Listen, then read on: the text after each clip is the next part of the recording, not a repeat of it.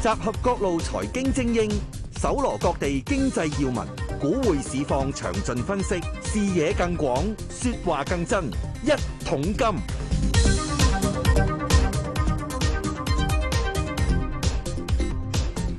好，恭喜發財！二月十三號係初四，一桶金嘅專訪，繼續揾啲新朋友上嚟講咩咧？講下呢個嘅數字資產、數字金融嘅發展嘅。喺我諗想揾嚟咧，就係易博金融主席啊朱成宇啊 Lawrence 嘅 Lawrence 你好。你好，大家好恭喜發財啊！恭喜 發財咁所以恭喜發財，新一年龍年呢，我就想揾你哋講下啲數字資產嘅一啲嘢啦。嗱，其實咧，其實事緣點有今次訪問咧？因為最近你哋同惠理方面咧簽咗個諒解備忘錄啊嘛。咁你點啊？另一日子玩呢、個即係呢個虛擬資產嘅一啲基金啊，定點先？我哋同惠理 Value Partner 易博就簽咗個備忘錄，就一齊做個 ETF。嗯哼，咁呢個 ETF 就簡單嚟講，就係可以喺港交所 trade 嘅一個比特幣嘅現貨嘅 E ETF。因為期期貨就好多噶啦，已經而家呢期貨有幾張嘅係啦，而家就玩現貨。嗯，玩現貨，因為現貨就係、呃正如所講，可以就係長期擁有、長期保值嘅一個誒、呃、產品啦。嗯咁、可能你話期貨就係一個比較交易少少嘅一個產品啦。嗯哼所以我哋就覺得現貨就一個喺香港市場可以去發展嘅空間嘅一個產品。咁你見到美國最近都十幾隻出咗啦，係啊係啊，係啦。咁我哋覺得香港市場都係時候啦，係嘛？都係時候，同埋我哋都係誒喺證監嘅指導之下，嗯佢哋、都喺上年十二月都俾咗啲指引，就話誒、哎大家誒有興趣做呢個產品嘅，可以嚟 submit 啦，可以嗯提交你哋嘅誒諗法。咁我哋以博同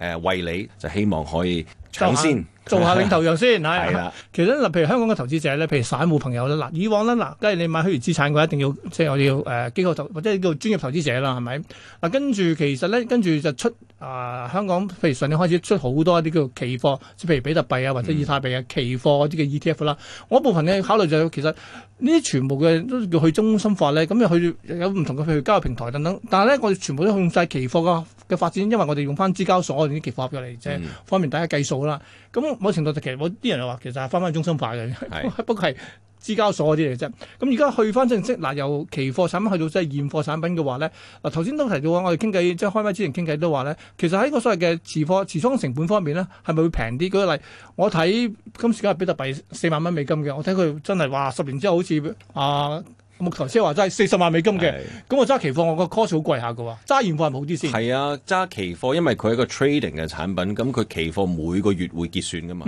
咁、你要 roll，即係你要轉貨。咁你誒、呃、買完二月就買三月，買四月。咁其實年化嚟講，可能係十四、十五個 percent 嘅成本成本。但係譬如話一個現貨嘅 E ETF，誒呃零點五個 percent 至到一個 percent 不等，所以其實嗰個差異幾大下嘅。嗯哼，咁即係佢其實簡單就話，梗係你睇好長遠嘅話，你覺得佢即係揸住佢嘅話，用梗係用個最平嘅成本揸佢好啲啦，等佢升值嘅係咪咁樣？係啦，同埋呢個雖然都暫時嚟講係一個中心化嘅產嗯品，其實因為我哋都係想誒、呃保護投資者啦，咁你會做呢個嘅 KYC 啦，係啊係啊做反洗錢即係 AML，即係一啲程序。咁喺呢個嘅誒、呃香港誒、呃、監管嘅誒、呃情況之下，其實就比較安全性比較高嘅，即係因為譬如託管誒、呃甚至乎誒呢、個比特幣擺喺邊度，你唔需要擔心啊嘛，即係其實都係經啲合法嘅合規格嘅託嘅。管商。係啦，透過商交易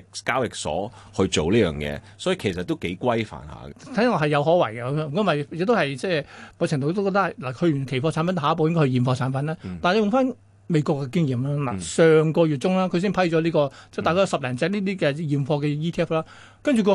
唔知點解，喂喂佢比特幣嘅價真係沽咗兩成喎，咁其實要我哋見到好消息出貨啊，定點先？其實都有少少嘅，我覺得誒同、傳統金融你都係哇誒、呃有啲咁嘅消息出嚟，就佢買係定上先年九月到十二月就有 anticipate，即係諗住哇呢樣嘢會出嚟啦。咁呢樣嘢打開新市場、新拓展嘅新市場，也應該會有好多人會誒、呃、衝入嚟去買。咁當然。已經預計咗呢樣嘢，所以就上年九月至十二月就有一波嘅升浪啦，見到。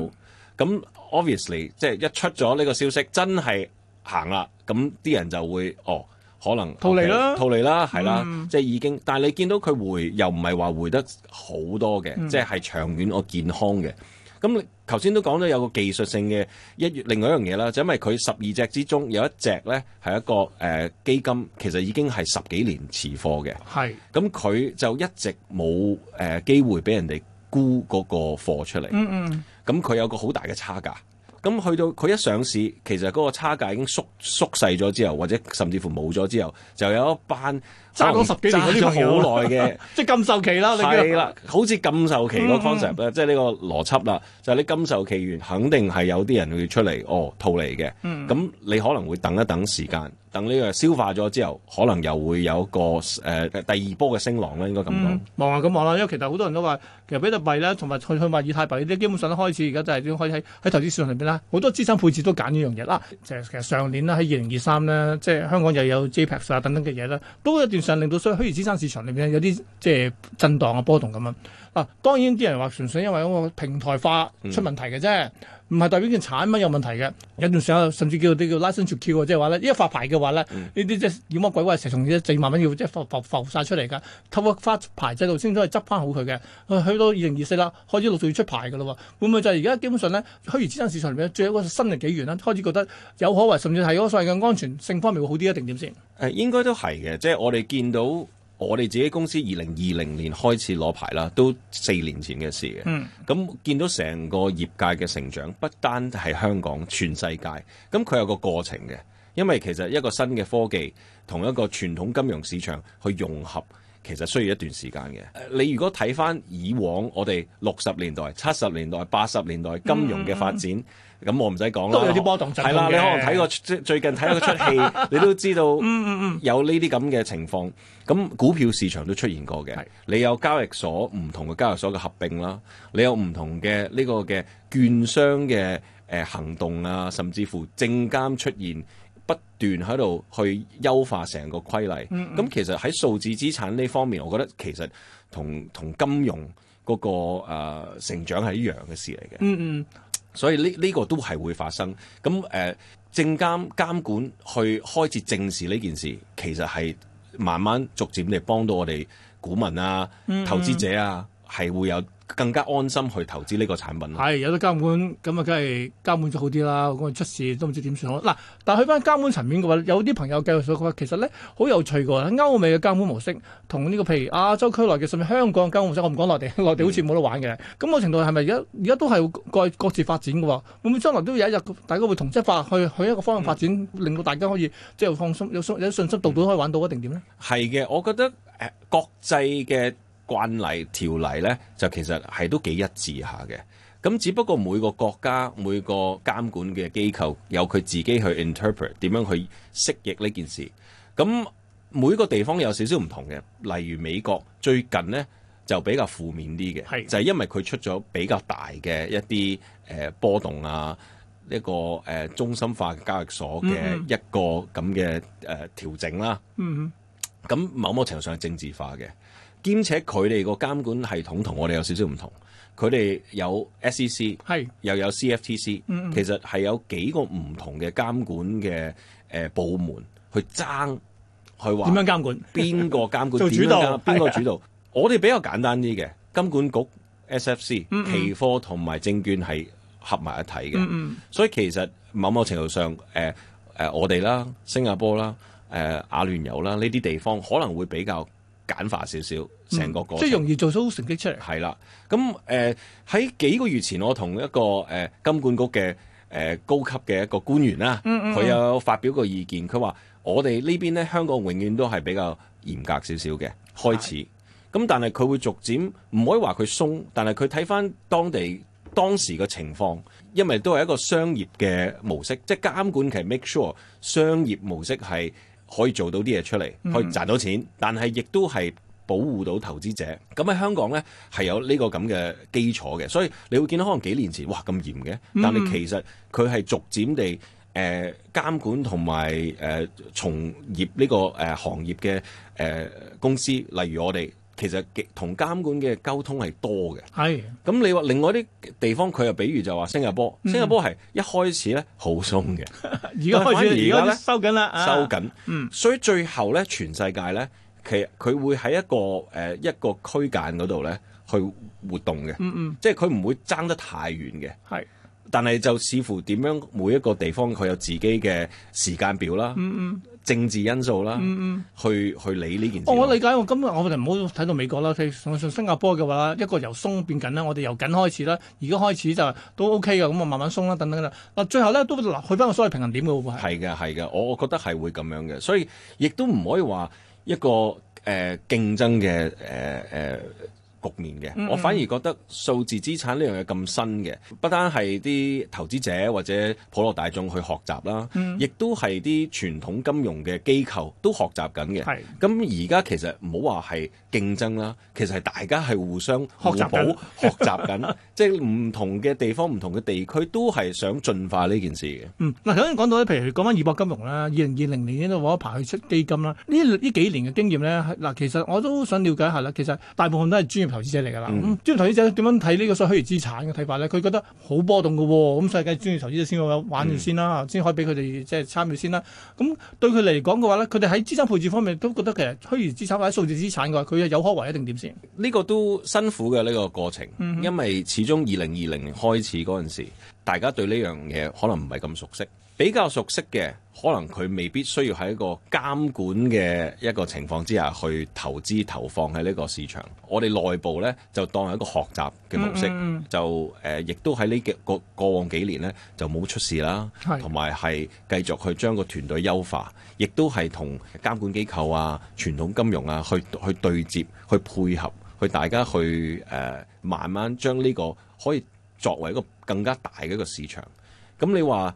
呃、傳統嘅比較誒、呃 PI 或者專業投資者、對呢樣嘢其實都開始誒、呃比較有研究嘅。係。咁佢哋唔係淨係投資誒、呃某一種貨幣，可能佢會誒、呃有啲誒、呃 structured product 啊，結構性產品啦，係啦，或者有另外唔同嘅誒呢個嘅虛擬資產嘅貨幣，佢哋都會有 exposure 嘅。即係我我覺得整體嚟講，佢哋都係當係一個誒、呃、資產配置。係係你有一百蚊嘅，咁你可能有一蚊、兩蚊、三蚊，嗯咁慢慢配入去，因為嗯佢哋有個諗法就係，譬如比特幣作為一個最簡單嘅第一步入門嘅一個產品，其實當係一個數字金嗯嗯，咁樣應抗該數通脹，誒數字黃，佢哋當係所謂嘅誒數字黃金咁上下咯。係啦，係啦，咁所以其實少量配置冇問題啦。嗱，但係呢樣嘢我哋嗱，其實由呢、個即係我哋叫比特幣啊，或者數字資產啊，去到嗰個 Web Three 嘅即係區塊鏈嘅發展咧，大家都覺得喂好虛擬喎，好虛擬。跟住就話咁虛擬嘅話，點樣同現實嘅嘢，或者或者係實體金融咧結合？但係呢方面咧，監管機構好多時就話咪住先。而家我反而諗一樣就係對接位啦，因為始終冇人永遠都喺虛擬世界裏邊做㗎，永遠都係元宇宙咩唔得㗎嘛。你都做你啲嘢，你都要同實體金融或者經濟去結合噶嘛？靠咩咧？即係靠而家譬如開發中嘅穩定幣啊，定點先？呢個好好問題，因為喺長遠嚟講，點樣去睇呢件事？即係其實都要去翻個誒、呃宗旨，即係我哋個目的喺邊度？嗯，即係我諗喺誒我哋嘅立場去睇，就係點樣帶動金融二點零，即係未來金融。未來金融冇錯係，嗯咁未來金融對喺呢個嘅投資方面啦，啊、投資者啦，甚至乎傳統金融嘅公司啦，咁當然香港作為一個金融中心咧，都幾重要嘅，因為你唔再優化，你用翻傳統嗰套去做咧，係未必會去翻嗰個世界。係係係，所以我哋都要誒、呃按照技術上嘅發展啊，同埋個大嘅趨勢呢，係去把把握呢個機會。嗯嗯咁喺呢個嘅對接口，我覺得誒、呃政府又好，甚至乎從業人士都係一步一步去誒、呃、將誒、呃普羅大眾對呢樣嘢嘅認識、認知、信任係增加嘅。當然，從中會有呢啲唔唔好嘅事情發生啦。但係始終都係想誒、呃去到一個位，係帶動帶動到呢個嘅誒成個誒、呃、產業啊。係。啊成個誒誒、呃金融嘅行業啊個發展。咁我哋話啦，一步一步嚟，可能最初我哋話用 ETF 呢個係比較簡化嘅，你有個券商戶口、證券戶口就即刻已經有 exposure，可以攞到一啲收益嘅。嗯咁呢個係簡簡最單簡啲。單嘅啦，呢個已經係。咁你又有少少呢個嘅數字資產，嗯但係就用翻傳統嘅渠道去接觸，咁、嗯就唔使太頭痛。第二步嘅就你頭先講用穩定幣嘅一個方法去對接，將你嗰、個誒、呃、實質嘅貨幣，即係港幣，轉咗個數字啫，港幣。嗯咁你咪已經可以上上咗鏈啦。上一年係啊係啊，咁你就可以開始去投資一啲誒、呃上鏈嘅產品。咁我哋都話啦，最初可能都係啲簡單少少 嘅，我哋話實實體金融嘅通嘢常嗰啲係實啊體金融嚟，係啦，即係房地產嘅證券化，嗯嗯，基金嘅證券化，即係呢啲我都覺得係誒、呃香港誒喺度推動數字資產新嘅一啲交交易所喺度誒上線，佢哋會推嘅一啲咁嘅產品，即係除咗數誒數字資產 crypto 之外嗯啦，誒、呃虛擬資產，亦都係誒一啲數字嘅傳統金融，我哋叫 RWA 啦，就其實將啲實體嘅呢個所謂金融資產咧，俾佢數字化咗佢，而係俾你可以透過數字資產去投資係咯啦。。咁同埋可能係佢唔一定話係誒大眾去而家未入數字資產呢個圈嘅人去投資。其實喺全世界好多人已經入咗數字資產嘅，佢可能已經買咗比特幣好耐嘅，或者另外啲誒、呃大嘅一啲虛擬資產。咁可能佢哋想投翻啲傳統嘢咧，係係啊，譬如話而家最最最 hit 嘅就係有啲持有誒、呃、穩定幣、嗯美元，甚至乎誒、呃比特幣嘅一啲誒、呃、擁有者，佢想有固定收益，佢想攞到啲利息或者有有一個誒、呃固定收益嘅產品。咁呢個就係傳統同埋數字金融嘅結合點，第嗯一步。咁、我哋都講咗，第二步呢，就係同啲呃 natural 自哎然冇錯啦上呢個鏈嘅產自品。然上鏈喎，即係由頭到尾未實 體，未去到現實世界裏面啲實體嘢嚟喎，啊即係已經可能頭先我哋開麥之前提過，譬如話而家賣樓啲可能出張地契啊，都要有張紙俾你睇啊，而家張可能唔使添啊，會唔會 咧？可能噶，以後發展商如果政府配合，你話新嘅填土廳成個步驟，新嘅發展商出嘅新樓冇咗張紙嘅，咁咪自然上咗係一個鏈嘅直接係係啦。佢雖然嗰個呃物體嗰、個嗰個物業都係一個實質嘅實體嘅嘢，嗯但係佢個產權數字化，呢、個就係一個數字金融、數字經濟嘅開開始嘅一個呃地步咯。係啊，呢、個都有趣。咁所以其實點解你開始理解啲咩？譬如二零二二年，譬如第四季，香港政府都開始搞所謂嘅即係數字金融嗰啲所謂嘅即係宣綠言色債券啊就係由呢方面開始係嘅啊，其實都開始要噶啦。好啦，但翻嚟又政府呢年齡嘅發展點啦，仲有就係呢嗱，二零二三好明顯就係譬如要做多啲舉例誒、嗯加辦啊，或者係綠色金融啊，跟住虛擬資產嘅一啲，儘量去規規管啊、監控監管等等嘅。咁啊，去到二零二四嘅佢哋會點咧？甚至就係、其實咧，其實內地都冇得玩嘅喎。咁嗯會睇喺透過做好香港，然之後喺一國兩制嘅形勢之下嗯咧，你都可以幫到內地投資多一種選擇，定點先？國內咧就對誒、呃 crypto 虛擬資產、虛擬貨幣咧係有啲可能比較敏感啲，係但係佢對區塊鏈呢樣嘢咧，就好熟嘅佢哋，係啦好多飯好多產業都用嘅佢哋係係啦。同埋啊區塊鏈誒、呃、將資產上鏈，其實呢個數字化金融，國內都有數字交交易所啦。係誒、呃數字資產交易所啦，數國國外都有碳中和啊嗯呢啲咁嘅產品啦。我哋頭先都講咗開咪之前，誒、我小朋友佢花嘅時間喺呢個虛擬世界電腦上邊，多過去實體人商場啊。多過實體 人商場。咁你可以諗到，譬如十年、二十年後，究竟一啲譬如話房地產以前我哋作作為固定收益，對比於社交媒體，嗯嗯，誒呢啲咁嘅唔同嘅誒、呃世界，佢哋都係有誒、呃商業模式噶嘛，佢哋都係賺錢噶嘛。咁呢啲就係作為以後固定收益嘅一啲誒、呃品種。咁呢個我唔覺得同國家政策會好大衝突咯，係係啦係。即係我但我覺得，譬如喺一國兩制情況之下咧，譬如俾香港先行先試嘅話，到到到時成為一個基礎咧，未嘗不可嘅喎。呢個係其實係嘅，我諗某某程度上都係誒、呃一國兩制啦。係嗯咁我哋香港作為一個 sandbox 啦，即係 for 整體誒呢、個誒、呃中國嘅一個金融金融市場嗰個誒提誒試驗點啦，嗯同埋、最重要都係我哋始終都係對外啊嘛。係即係對外對內係一個誒、呃交接點啊！呢、個不嬲都係香港嘅角色。嗯咁喺呢個數字資產誒、呃、虛擬世界或者金融二點零，我都覺得都係有呢個角色嘅有呢個優勢添。係啊係嗱啊，，當然仲有一點啦，嗱，同美國。我就唔好話同美國競爭 嘅，我想同區內競爭嘅話啦，啊誒你知嗱，新加坡又搞緊啦，跟住日本啊、台灣啊、南韓啲都係搞緊嗰啲嘢。嗯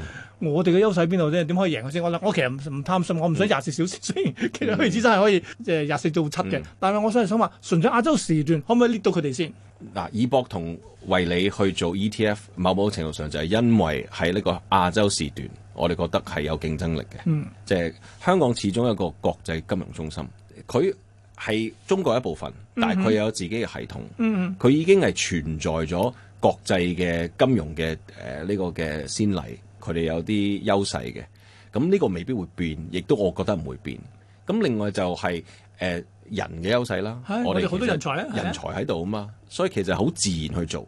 喺呢一個誒、受監管監管成個體系之前，其實喺區塊鏈金融、誒數字金融，香港其實係好大嘅角色嘅，喺、全世界，我唔知大家知唔知啦。即係呢個其實係一個基地嚟嘅，少林寺嚟嘅，我哋係。好多人才喺度出嘅，係啊，咁你另外啲國家有啲誒、呃、區別咧，就係、可能每一個國家喺佢自己誒、呃、國家之內，佢梗係有優勢啦。但係呃你南韓又好，日本又好，對接國際市場始終係爭少少嘅。 係即係香港係已經有呢個優勢，所以香港係亞洲嘅國際金融中心。所以咪要繼續努力咯，明唔明白？ 好，今日唔該晒咧，就係啊，易博金融主席啊朱成宇啊，羅文信同我講咗啦，譬如喺香港而家可發展到晒嘅數字資產啊等方方面嘅一啲嘅新嘅方向嘅，幾有趣㗎。喂，唔該晒，Lawrence。 Thank you。